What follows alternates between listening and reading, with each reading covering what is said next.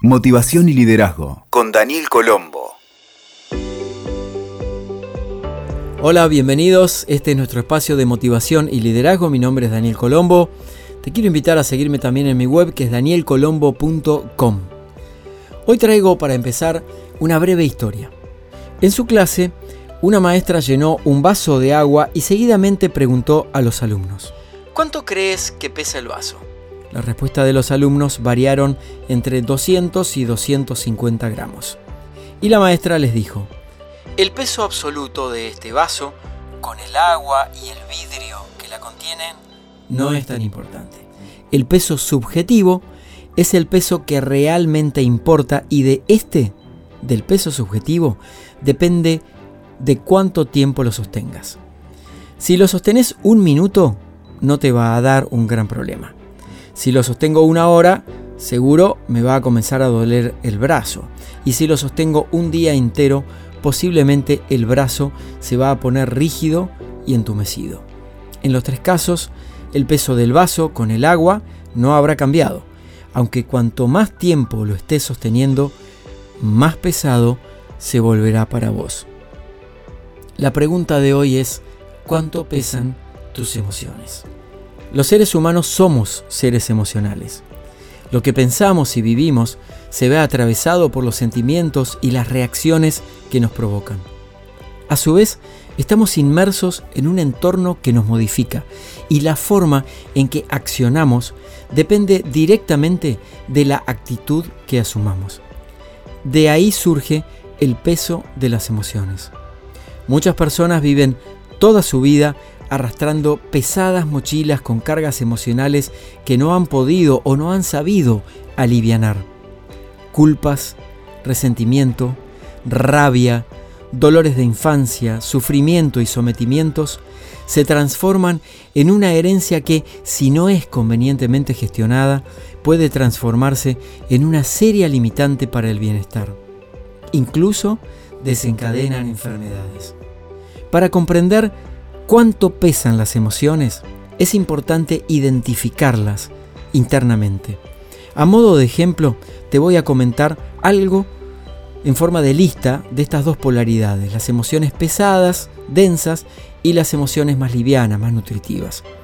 Dentro de las emociones pesadas y densas tenemos el dolor, los miedos, la tristeza, el sacrificio, la melancolía, enojo, frustración, celos, soledad, crítica, chismes, envidia, resentimiento, traición, culpa, inseguridad y todas las otras que te puedes imaginar. Dentro de las emociones más nutritivas, lo que yo llamo las emociones más livianas, las que pesan menos, están la alegría, el compartir, cooperar, entusiasmo, motivación, el despertar, la gratitud, la paz, el amor, la contemplación, la serenidad, la totalidad, el vivir en presente, el celebrar, el acariciar, saborear, nutrir, enseñar, unirnos, confraternizar.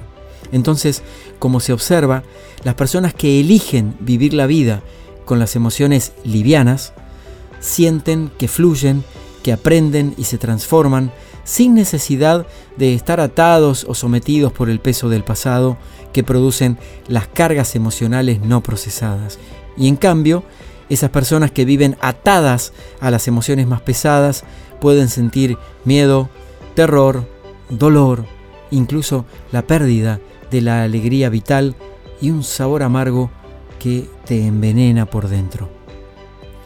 Para terminar, quiero invitarte a considerar estas cuatro claves para que puedas elaborar las emociones pesadas, esas que te limitan y que te hacen sufrir. Lo primero es hacer trabajo interno. Busca un muy buen terapeuta, un buen coach que ayude a darle un nuevo significado a esas experiencias que puedan ser traumáticas. La búsqueda es que te conectes con tu mejor expresión. Segundo, date tiempo. Desandar emociones pesadas implica un esfuerzo personal y una profunda toma de conciencia que no se produce de la noche a la mañana. Tercero, explora la forma que mejor se adapte a tus necesidades. Hay muchos caminos para aprender a soltar emociones pesadas y descargar esa mochila que puede estar limitándote. Date el permiso de buscar opciones, explorar y ser un científico en tu interior para llegar a la raíz y desde ahí disponerte a trascender y crecer. Date el permiso de buscar opciones, explorar y ser un científico en tu interior para llegar a la raíz y desde ahí disponerte a trascender y crecer. Y la última, entender no es lo mismo que justificar. Por más difíciles que hayan sido las cosas en el origen de esa emoción densa, podés aprender a entender el porqué de aquella situación y no necesariamente justificarla. En sí mismo, el entender aporta una mayor apertura interior a los nuevos umbrales de conocimiento para que le des un nuevo significado a eso que te está pesando por dentro.